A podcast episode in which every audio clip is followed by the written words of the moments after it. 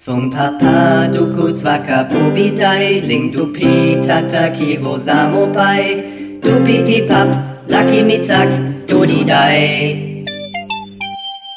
Dieses Audiobook wird Ihnen auf einem Silbertablett präsentiert von Nacken Nacken. Matthias und die Macht der zwölf Glatzen. Um Matthias als Existenz vollends zu begreifen, ist es wichtig, sich mit seiner Geschichte auseinanderzusetzen. Bei genauerem Hinsehen wird ein Detail sehr schnell klar. Matthias ist anders. Anders in so ziemlich jeder Hinsicht. Seine Mutter hatte sich vor seiner Geburt einem Schwarm wilder Bienen angeschlossen, weshalb Matthias als erstes Kind dieser Welt in seinem Vater wuchs und gedieh. Da des Vaters Gebärmutter evolutionär noch völlig unterentwickelt war, wurde er schon nach vier Monaten unter Höllenqualen seines trächtigen Vaters geworfen. Ein denkbar ungünstiger Start ins Leben. Sein Vater hieß Matthias und da er sehr dusselig war, nannte er seinen Sohn einfach auch so. Matthias ist ein echt verschissen geiler Name. Hörte man ihn ab und zu laut aussprechen, ohne dass diese Information je direkt an eine spezifische Person gerichtet wäre. Irgendwann einmal hatte er sich seinen Namen auch auf den Unterarm tätowieren lassen. So vergesse ich im Suff nie, wie ich heiße. War damals seine Erklärung.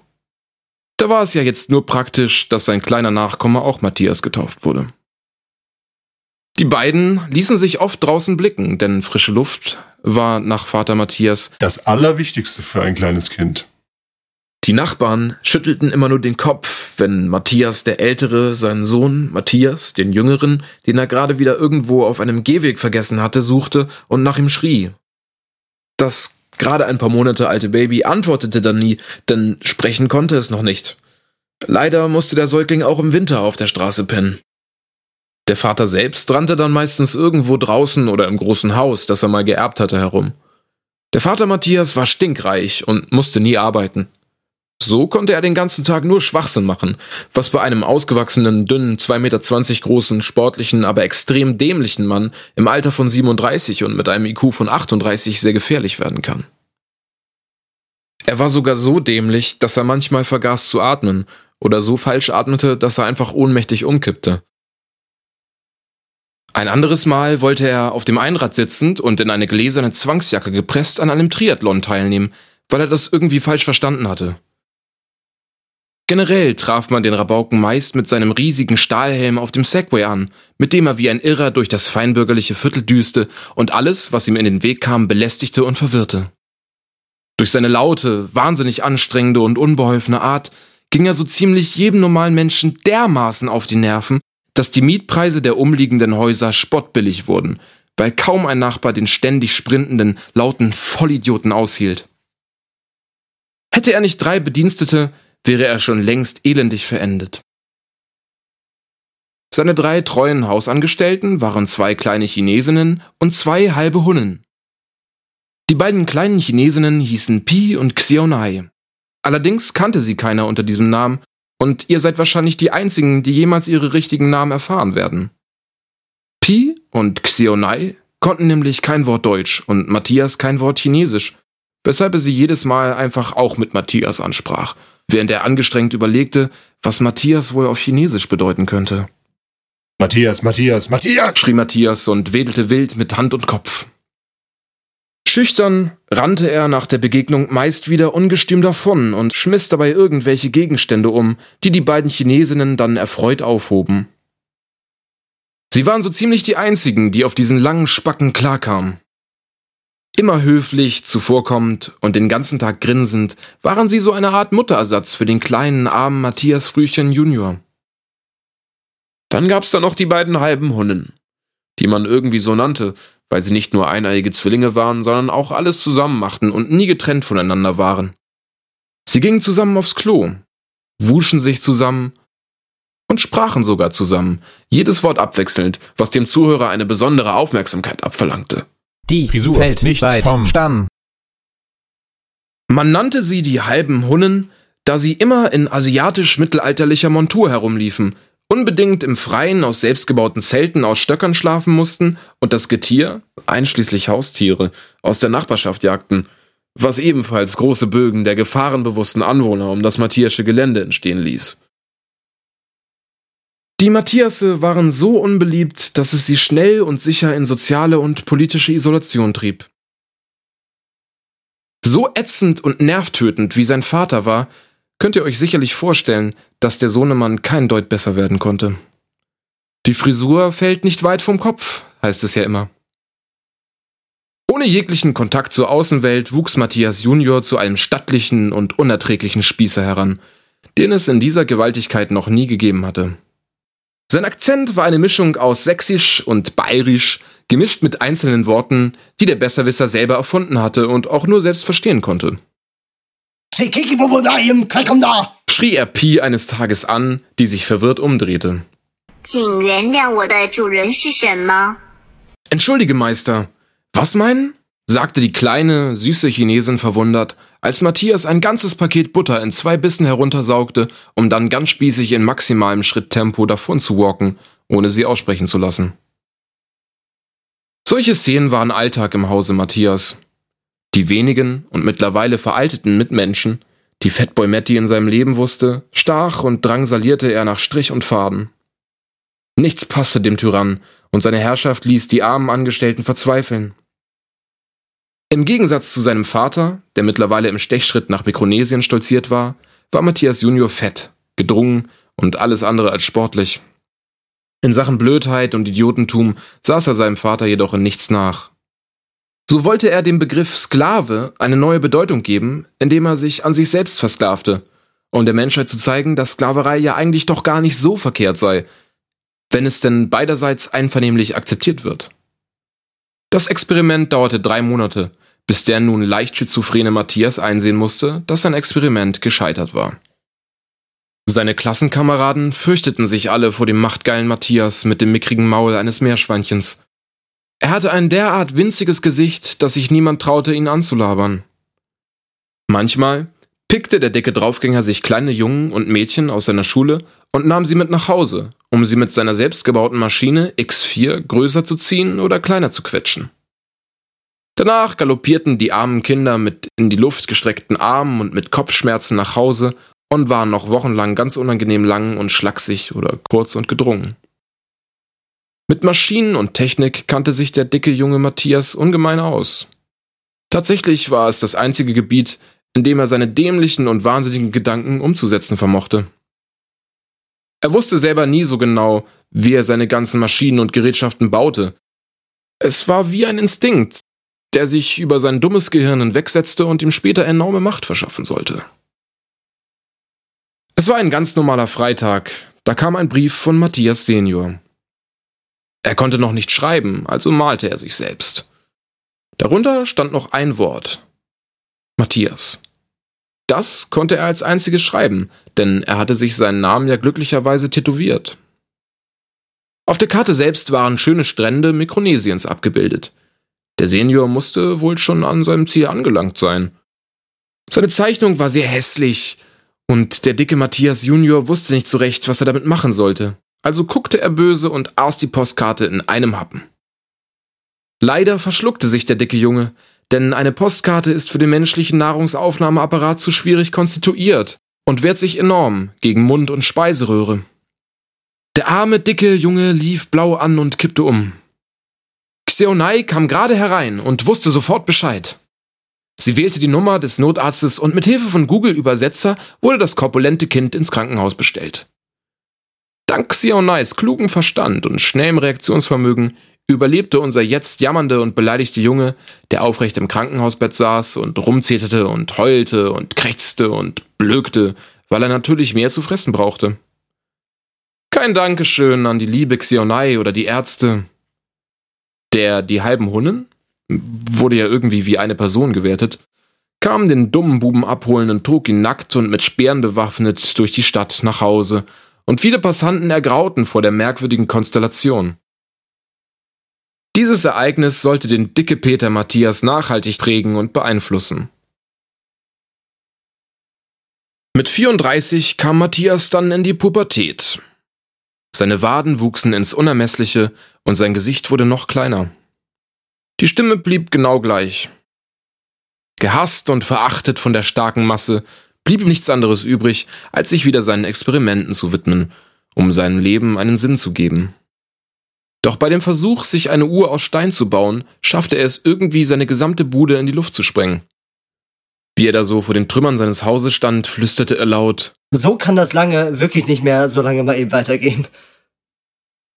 Die Konsequenz, die Matthias aus diesem Gedanken logischerweise zog, war, sich dem Glatzenzüchten zu widmen. Haha, Mann, oh Mann, was für ein unglaublich genialer Einfall von mir. Warum bin ich denn nicht schon viel früher drauf gekommen? lachte Matthias auf und schwitzte. Ohne ein höheres Ziel damit zu verfolgen, züchtete er wie ein Besessener drauf los. Die Jahrzehnte zogen ins Land und Matthias hatte im Alter von 75 Jahren zwölf stählerne Glatzen erzeugt, die sich wirklich sehen lassen konnten. Er hegte und pflegte seine Glatzen so gut, dass sie im morgendlichen Sonnenschein erglänzten und angespannt vibrierten. Als ihm dann irgendwann klar wurde, dass er seine Glatzenzucht gerne ausstellen und patentieren lassen würde, schnappte er sich fröhlich und vergnügt seine Hornbrille und fing an leidenschaftlich zu tanzen. Das Tanzen wurde immer heftiger und peinlicher und entwickelte sich zu einem brutalen Stampfen und Stoßen. Er geriet zunehmend in Rage und sein unglaublich kleines Gesicht wurde so rot, dass es wie ein entzündeter Mückenstich auf seinem Kopf aussah. Völlig wild und entfesselt erlitt Matthias einen derartigen Wutanfall, dass er alles um sich herum kürzer und am kleinsten hackte der die halben Hunnen, welcher die Schnauze gestrichen voll hatte und es keine Sekunde länger mit Matthias aushielt, nutzte die Gunst der Stunde und die moderne Kunst und griff an. Aus dem Hinterhalt und bis in die Kopfhaut bewaffnet attackierte der heftig hitzige halbe ganze Hunne den wütenden Greis mit Gemälden. Oh mein Gott, scheiße, das ist ein Hinterhalt! schrie plötzlich der eine halbe Hunne, dem es auf einmal überhaupt nicht gefiel, dass sein Hunnenbrudermeister Matthias einfach so erledigen wollte. An dieser Stelle der Geschichte, liebe Kinder und Erwachsene, entstand etwas, was man in der Physik Kernspaltung nennt. Dieses höchst komplizierte Thema will ich nicht näher erläutern, nur will ich zum Ausdruck bringen, dass der die halben Hunden sich vollständig teilte und zu zwei eigenständigen Individuen wurde. Und dass der zweite, jetzt ganze Hunde, schnell merkte, dass er überhaupt kein Hunde mehr sein wollte, sondern lieber irgendetwas Normales, Ernstzunehmendes, er ging weg und begann eine Karriere als Geschichtsprofessor. Seine Doktorarbeit verfasste er über die Hunnen.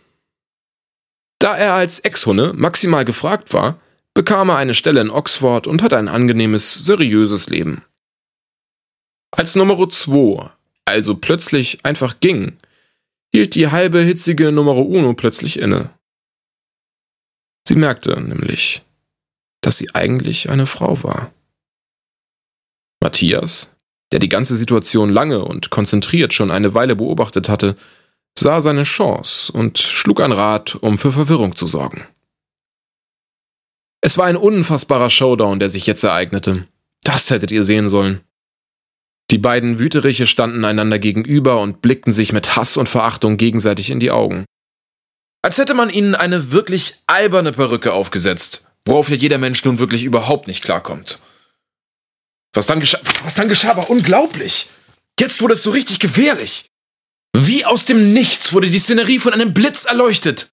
Die Hundin riss die Hände vor das Gesicht, um sich vor dem grellen Licht zu schützen. Als die Musik und das Licht abklang, öffnete sie die Augen und wollte sie eigentlich direkt wieder schließen, als sie sah, was sich da vor ihnen abspielte. Oh nein, sagte sie leise für sich. Matthias, das Schlitzohr, hatte sich in Harry Potter verwandelt. Es musste eine biologische Reaktion oder sowas auf den Blitz gewesen sein. Da Matthias jetzt Harry Potter war und Harry Potter fliegen und zaubern konnte und sehr, sehr böse war, war die momentane Lage für die kleine, jetzt irgendwie recht bezaubernde Hündin ganz schön unangenehm.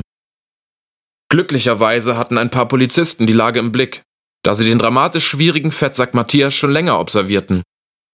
Als er sich in Harry Potter verwandelte, fiel der Groschen schnell und der Euro fiel schnell im Kurs. Harry Potter bzw. Matthias Longridge war schon seit längerem ein von der Polizei gesuchter Straftäter, der ältere Damen schubste, Kinder in Tiere verwandelte und Banken ausraubte. Man hatte die Verbindung zu Matthias bereits vermutet, jetzt war es eindeutig bewiesen. Kommissar Thorsten Ritterschiss war Chef der Mission Matthias und sehr schlau. Er hatte sich die Glatzenzucht des Meerschweinchen-Faces, das Meerschweinchen als Face ist, schon öfters unter seine lustige Lupe genommen. Jedes Mal, wenn er seine Lupe aus der Tasche holte, lachten und grölten die umstehenden Bullen, denn Kommissar Ritterschiss löste dann seine sonst ernste Miene mit einem verschmitzten Grinsen und haute einen echt ulkigen Joke raus. Jedenfalls machte er bei jedem Fall, den er bis jetzt hatte, nach dem immer selben ulkigen Witz, der im Übrigen echt lustig ist, eine extrem spannende Entdeckung, die maßgeblich zur Lösung des Falles beitragen sollte. So war es auch mit den glänzenden Glatzen im Vorgarten des Matthias. Thorsten Emil Ritterschiss fand heraus, dass die Macht des dicken Matthias einzig und allein aus dem Glanz seiner goldenen Glatzen resultierte. Nun war der Moment perfekt. Die Polizei stürmte unter Kommando des Einsatzleiters Thorsten Troublemaker den Garten und begann die Glatzen zu kitzeln. Diese Aktion sollte in die Geschichtsbücher des Landes eingehen. Harry Böse Potter, der gerade daran war, die schöne Hunnen zu verhexen, verwandelte sich unter dem angestrengten Johlen und Flüstern der Bullen auf die Glatzen in letzter Sekunde wieder zurück in den dicken Matthias, der jetzt ein leichtes Spiel, wie zum Beispiel Mensch ärgere dich nicht, Mau Mau oder Lego für die Polizei war. Thorsten Ritterschiss rettete die hübsche Hunnen und trug sie um seinen Kopf gewickelt aus dem Gefahrenbereich in eine Kirche, wo das frisch verliebte Paar endlich heiratete. Die ganze Nachbarschaft war gerührt und glücklich und erschien zahlreich zur öffentlichen Hochzeit des charmanten Chefkops. Auch die kleinen Chinesinnen und Professor Dr. Holger Haufen, der Ex-Hunne, ließen sich blicken. Nur der dicke Matthias schmorte währenddessen und für 80 weitere Jahre im Knast hinter schwedischen Gardinen von Ikea. In den Nachrichten hieß es, es würden 3000 Menschen und 1000 Tiere, Opfer von Harry Potter bzw. Matthias kommen. Ob diese Zahlen korrekt sind? Nun, Darüber lässt sich streiten. Jedenfalls war es echt ein Wahnsinnsfest. Ich persönlich war natürlich auch da. Am besten war der Moment der Trauung. Als man dem Paar die Ringe überreichte, zückte die entzückte linke Zickenzecke Thorsten zimperlich mit seinen zierlich zarten, zuckersüßen Zeigefingern die lausige, inzwischen langweilige, lustige Lupe, um mal wieder seinen Lieblingswitz von dem Vampir und dem Friedhof in die nette Masse zu brüllen. Wie ein Zauberer vollführte der Meister der Zeremonie nun sein kunstvoll eingespieltes Paradikum. Es war mucksmäuschenstill, als die ganze Masse an Tieren und Menschen wie hypnotisiert und gebannt auf El Capitano Vizzo, auf den Imperator der Comedy, Thorsten Ritterschiss himself, starrte und in Anwesenheit seiner Allmacht gemeinsam anfing zu beten. In episch göttlicher Manier erklungen die Engelschöre, als die Show wie in Zeitlupe über die stehende, raunende Menge glitt, während Showgott Thorsten wie ein Großmeister sein Symphonieorchester durch Mimik und graziöse Bewegungen seiner wunderschönen Arme geleitete, zu Pointe und zum Klimax seines gigantischen Auftritts kam und nach einem eleganten Sprung im Spagat innehielt. Es folgte eine Explosion des Bravours. Die ganze Masse lachte und applaudierte über den Witz des Jahrtausends und man schlug Thorsten Ritterschiss zum Ritter.